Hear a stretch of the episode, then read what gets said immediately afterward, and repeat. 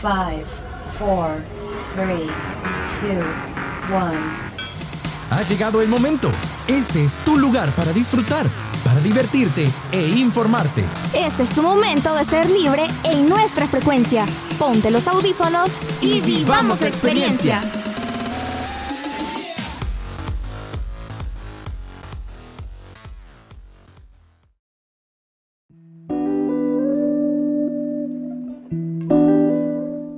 Hola gente, ¿cómo están? Sean todos bienvenidos a un nuevo episodio más de tu sección Pan Circo.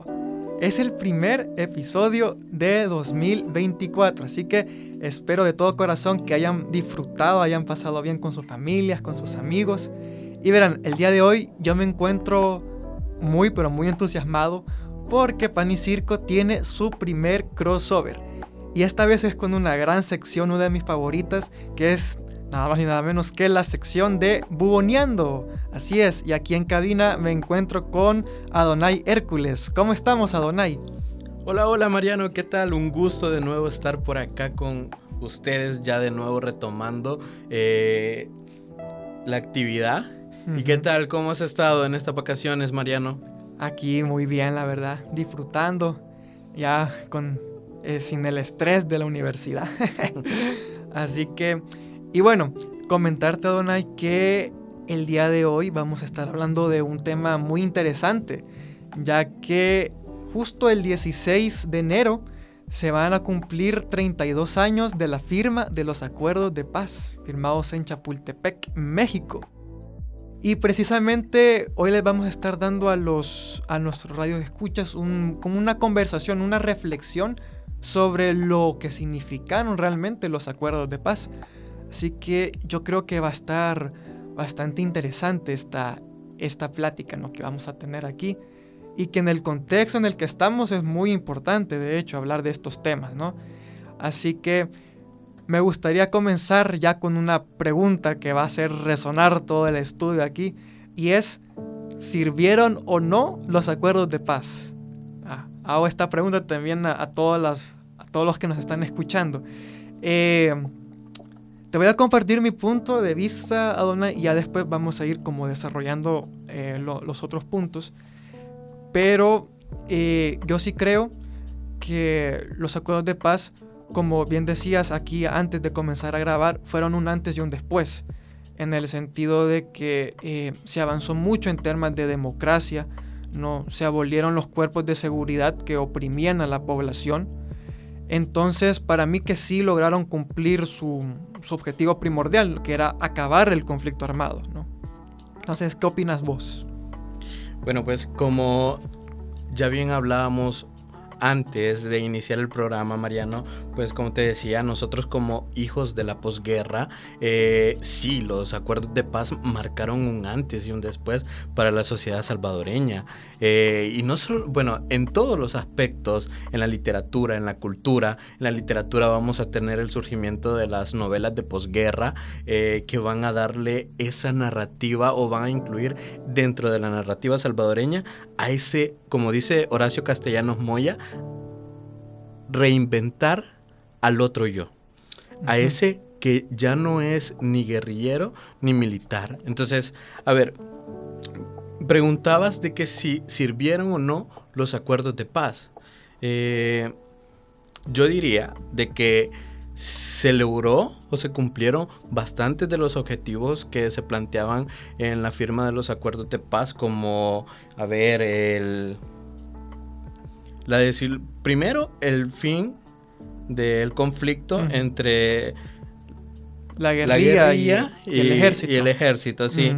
De ahí pues tenemos la desarticulación de los grupos armados, así como los cuerpos de seguridad. Eh, vamos a tener los cambios eh, en la Fuerza Armada, ya que uno de los principales objetivos de eh, los, los acuerdos de paz era desmilitarizar a la sociedad salvadoreña, o sea, reducir en gran medida eh, el, cuerpo de, del ejército salvadoreño. Entonces, eh, en un gran momento, pues recordemos que esto va a ser vital, porque tenemos a una sociedad que ya por 60 años viviendo bajo un régimen militar. Entonces, eh, obviamente, eh, va a ser uno de los principales objetivos que van a alcanzar. Y sí, se alcanzó ese objetivo de lograr desmilitarizar a la sociedad salvadoreña y crear estas instituciones como la Policía Nacional Civil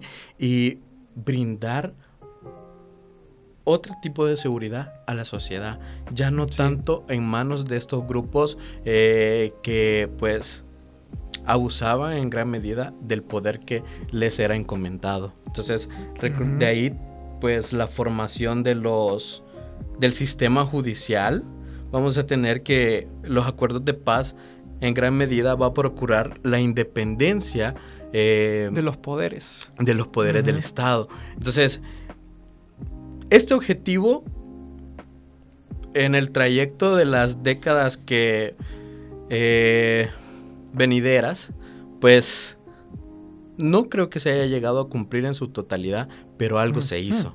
Los gobiernos empezaron a caminar un poco en, este, en esta materia de, independencia judicial, de tratar de llegar a este estado de democracia.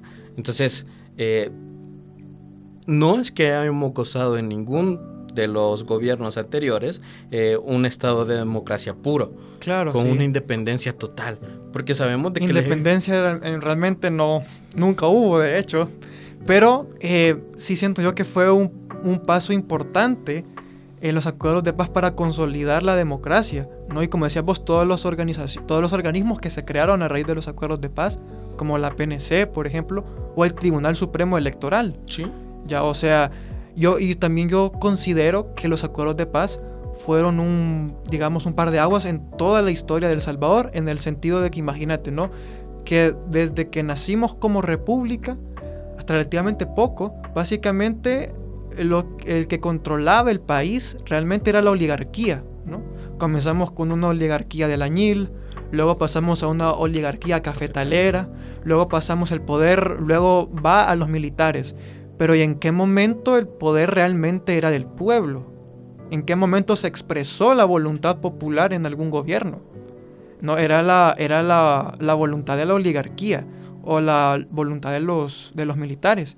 Entonces, eh, básicamente los acuerdos de paz lograron cortar esa tradición de casi 200 años en el que El Salvador era manejado por oligarcas y, militares, ¿no? por, por la ala castrense.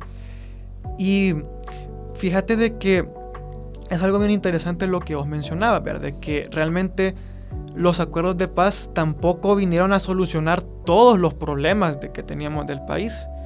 Y sí considero yo que es buena idea también revisar las causas del conflicto armado para empezar. O sea, ¿qué, qué nos llevó a nosotros como sociedad a iniciar una guerra fratricida? Entonces, si vamos a, los, a las causas del conflicto, vamos a encontrar, por ejemplo, una mala distribución de la tierra. Los campesinos no tenían acceso a los, tampoco a servicios básicos como educación o salud, eran muy limitados en ese entonces. También nos vamos a encontrar con una pobreza extrema, ¿ya? Eran problemas estructurales que había y no se solucionaron por los acuerdos de paz en sí.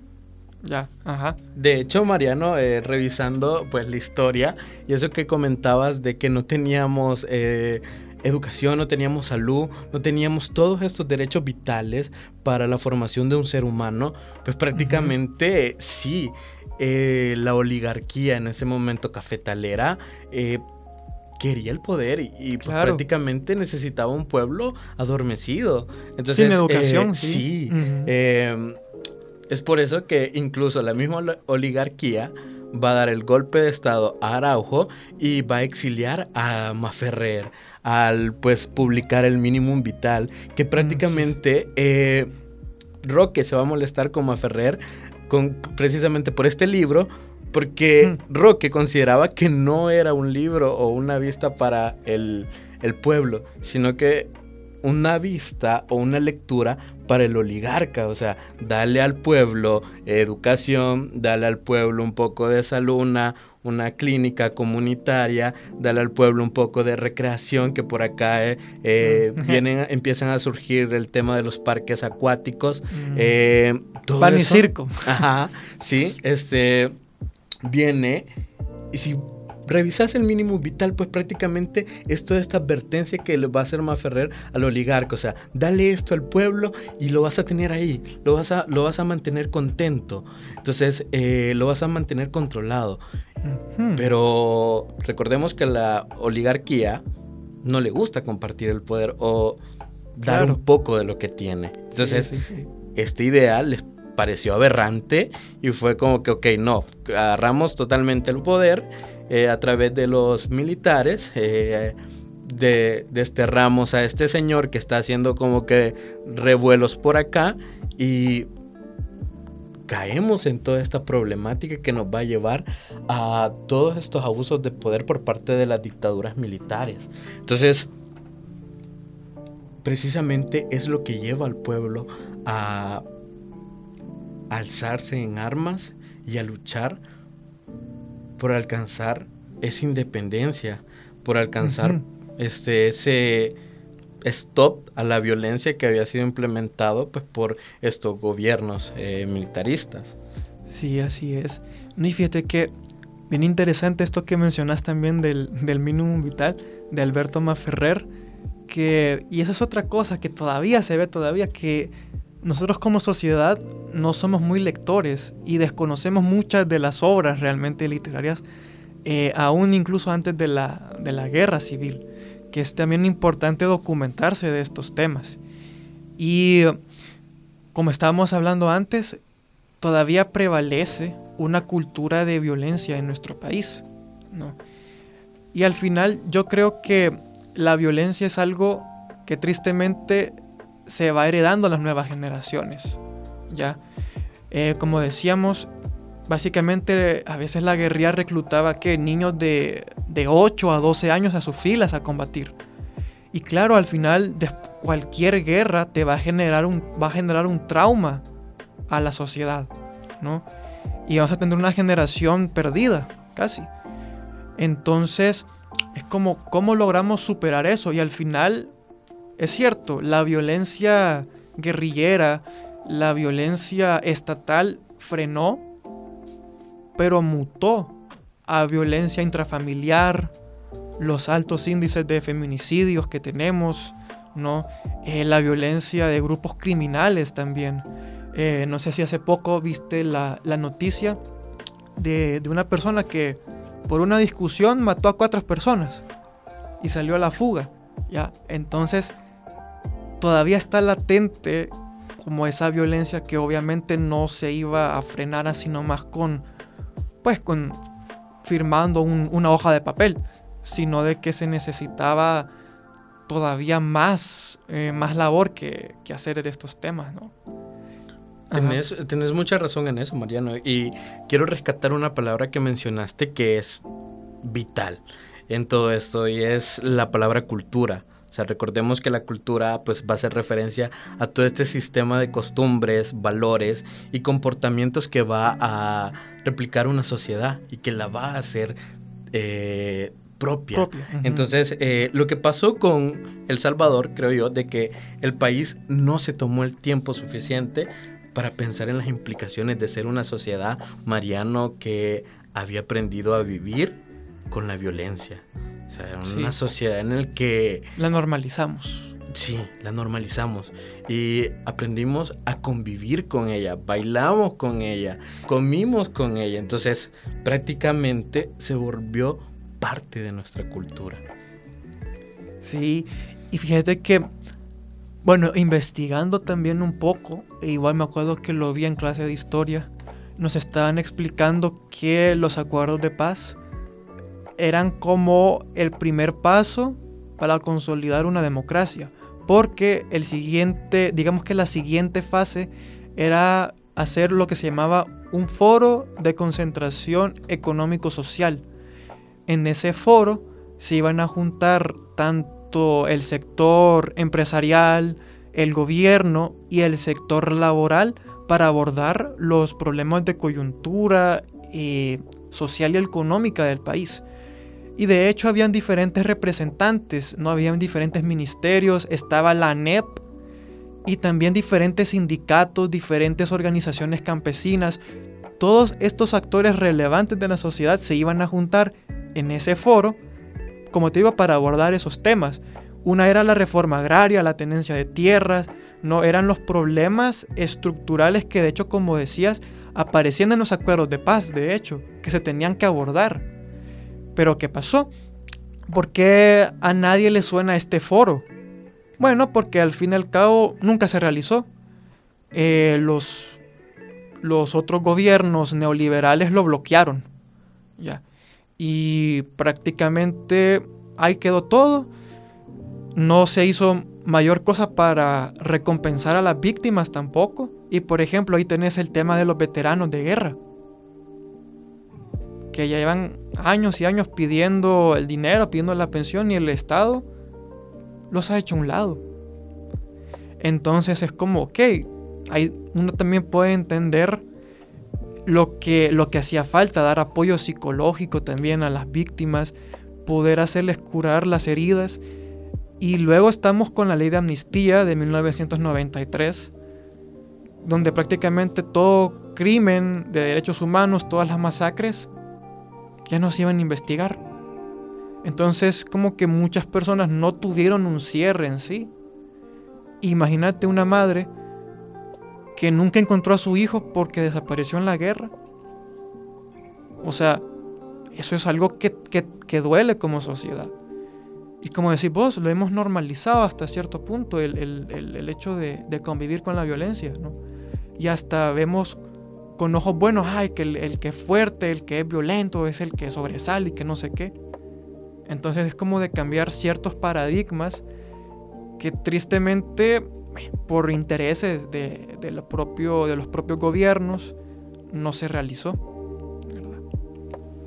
Creo yo que el problema, eh, Mariano, también fue que eh, aparte de que la sociedad no tomó el tiempo suficiente para eh, reflexionar sobre los niveles de violencia con los que había convivido, pues tampoco no reflexionó sobre el significado de la paz y acerca de qué tipo de paz quería. Entonces, eh, al final, pues, eh, la, guerra va a exigir, pues, desaprender y construir nuevas formas de habitar los territorios de la paz. Eso es lo que va a buscar la posguerra, este cierre. Pero como vos decís, el país no tuvo ese cierre como tal cuando entró a la posguerra, sino que fue, no sé, no sé si te pasa cuando te toca que hacer la limpieza en la carrera y este, en vez de hacer una buena limpieza y extraer todo el polvo que hay eh, acumulado debajo de los, de los muebles, volvés a acumular, eh, lo tiras debajo de ellos. Sí, sí. Y es lo que pasó. Solo para que el polvo no se vea. Ajá. sí, Limpias y metes para que no se vea, lo ocultas. Y pues prácticamente no solucionas el problema. Seguir viviendo con ello. y eso es lo que le ha pasado. Es lo que le ha pasado a la sociedad salvadoreña. Hubieron algunos gobiernos que iniciaron, em, que pidieron disculpas a las víctimas de, de, este conflicto armado, eh, que empezaron a tratar todo este tema, pero siento que también hay una gran rivalidad entre los gobiernos pasados y los que van llegando de turno. Siento que en vez de armar algo nuevo, bonito, con lo que ya se ha ido construyendo, con lo que se empezó a construir o a cultivar, eh, volvemos a destruir. Si volvemos a, a avivar estas prácticas de violencia, que aunque no sean tan... Como tal vez tan extremas, pero están ahí. Pero siguen ahí. Y al final sigue siendo violencia. Entonces, eh, la destrucción de monumentos. Sí, eh, claro. También es un retroceso. Sí, sí, sí. Y fíjate que es bien interesante esto que has abordado. Y quizás ya con, con con este otro tema que vamos a estar abordando ya podemos ir finalizando. Pero el tema de cultural es súper importante, como lo decías tú. Y claro, la cultura de paz. Y uno de los aspectos de la cultura de paz es la de la memoria histórica. Y bien mencionaba vos el, monumento, por ejemplo, a la reconciliación que se, pues, se derrumbó, ¿no? Lo demolieron. Pero también hay otras cositas, ¿no? Que a veces quizás no se hablan tanto, pero que están ahí. Vaya, por ejemplo, eh, yo tuve la oportunidad de visitar el lugar donde asesinaron a cuatro periodistas holandeses. Los emboscaron. Y prácticamente los familiares siguen buscando justicia, ¿no? Y bueno, después de ese, de ese viaje que tuvimos allá en Chalatenango, nos invitaron a un, a un tipo conversatorio con la embajadora de los Países Bajos y bueno, y con todos los que estuvimos presentes en el lugar donde asesinaron a los periodistas. Entonces fue muy interesante porque pudimos compartir diferentes abordajes y uno era que hay muchos, hay muchas masacres como ya sea la masacre del Mozote, la masacre del río Zumpulo, la masacre del Calabozo, que sí han estado en corte, sí tienen un caso abierto y se han investigado bastante. Generalmente muchos de esos casos se abrieron allá por, por el FMLN. Pero ¿qué pasa? Que ahora muchos de esos casos se están cerrando o los están tratando de obstaculizar.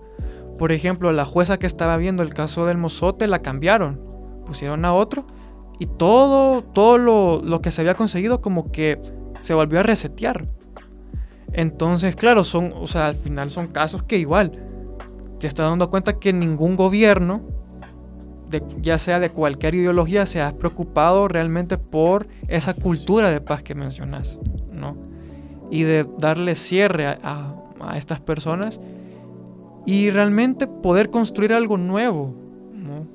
De, como dicen, somos hijos de la, de la posguerra y hay que, hay que hablar de estos temas, no hay, que, no hay que ser un tema tabú, sobre todo. Entonces, pues prácticamente eso. No sé si tenés alguna opinión respecto a esto de la memoria histórica pero sí siento yo de que hay que hacer más esfuerzos por, por construirla y por preservarla.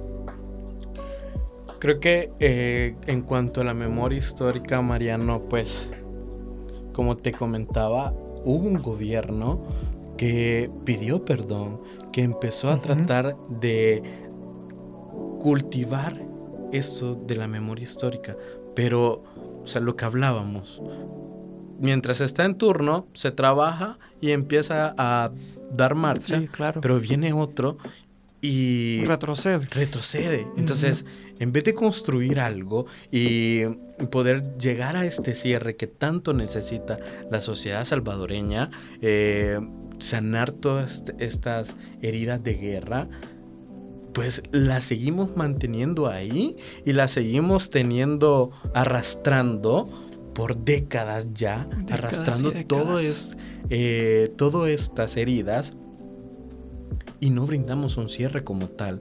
No se brinda eh, un fin para estas personas eh, que aún piden justicia y que deben de tener, deben de tenerla. Sí, así es.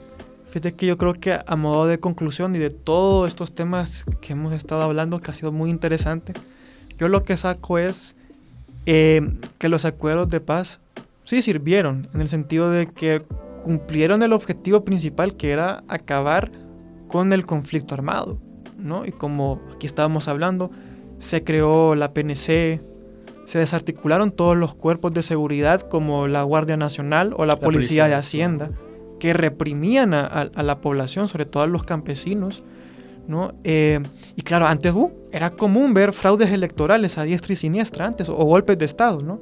Los acuerdos de paz pudieron poner un orden a, eso, ¿no? Lograron estabilizar políticamente el país, ¿no? Pero, eh, claro, en donde se falló fue lo que tenía que venir después, que era este foro económico, ¿no? Que, todo, o sea, que todos los actores que estuvieron en la guerra pudieran sentarse a dialogar sobre los temas estructurales que originaron el conflicto armado para empezar y ver posibles soluciones. Sentarse, Mariano, y ponerse a pensar qué es lo que iba a suceder con, esta, con estos niños que eran reclutados de forma obligatoria, ya sea por un bando o por otro, que ponele cuando fueron reclutados tenían 10 años, más los 12 años que duró el conflicto armado, eh, ¿cuántos tenían cuando decidieron eh, dar un alto al fuego? Entonces, tenías un joven de... 22 años que había sido adiestrado para matar. Entonces, y que adiestrado en el uso de armas. Entonces, no hubieron políticas o reformas en la constitución que regularan también eh, la tenencia o la aportación de armas de fuego para el civil eh, dentro de la sociedad salvadoreña. Y pues también esto desencadenó toda una ola de violencia fruto de la guerra también y de que la sociedad salvadoreña no se sentó a pensar qué hacer con estos índices de violencia a los que la sociedad se había acostumbrado a vivir y a replantearse qué, cuál era la paz que querían. Entonces yo siento que para ir finalizando, los acuerdos de paz sí llegaron a marcar un antes y un después, pero perdieron como que perdieron un poco la ruta desde el ámbito político. Sí. Y fue pues prácticamente desviarte y caer, terminar cayendo en un retroceso, porque estas prácticas eh, de lo que se luchó de desmilitarizar a la, a la sociedad salvadoreña, y ahora vemos es normal ver de nuevo a militares, militares en, las, calles. Entonces, eh, quitarle poder a la Policía Nacional Civil, em, amordazar a los medios de comunicación, mm, limitar la libertad de prensa. Todas estas son prácticas de del ayer, Mariano. Todas estas son prácticas que ya sufrió la sociedad salvadoreña. Entonces, entiendo que tenía que hacerse una depuración y limpiar, pero creo que necesitábamos buscar otras rutas, no regresar al pasado, no regresar a estas prácticas que nos llevaron eh, a un gran conflicto civil. Así es, yo creo que has hecho el, el mejor cierre. Hemos sintetizado bastante bien esto. Y a mí nada más me queda decirle a, todos nuestros radioescuchas ¿no? que, que reflexionen realmente sobre estos temas. Eh, si son jóvenes como nosotros, si no vivieron el conflicto armado, les pueden preguntar a sus abuelitos, a, sus papás incluso, cómo lo vivieron ellos, qué perspectivas tenían. Y claro, eh, investigar, documentarse, seguir y seguir leyendo para que nos formemos nuestra propia opinión y no caigamos en, al fin y al cabo en, discursos que benefician a ciertos sectores, ¿no? Eh, sino que nosotros tengamos nuestro propio discurso y nuestra propia reflexión. Así que... Creo que cierro, Mariano, haciendo un llamado a los hijos de la posguerra a que conozcan su historia, para que no estemos condenados a repetirla y a vivirla. Así es, así es. Bueno, pues, pues nosotros estamos llegando hasta acá. Nuevamente agradecerles por escuchar un episodio más de estas secciones de Buboneando y Pan y Circo. Yo soy Mariano Mendoza. Y yo soy Adonai Hércules. Y nos estamos escuchando hasta la próxima. Adiós.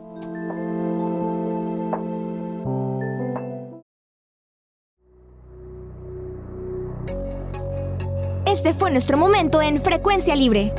Esperamos que hayas disfrutado. Quédate pendiente de nuestra próxima edición. Frecuencia Libre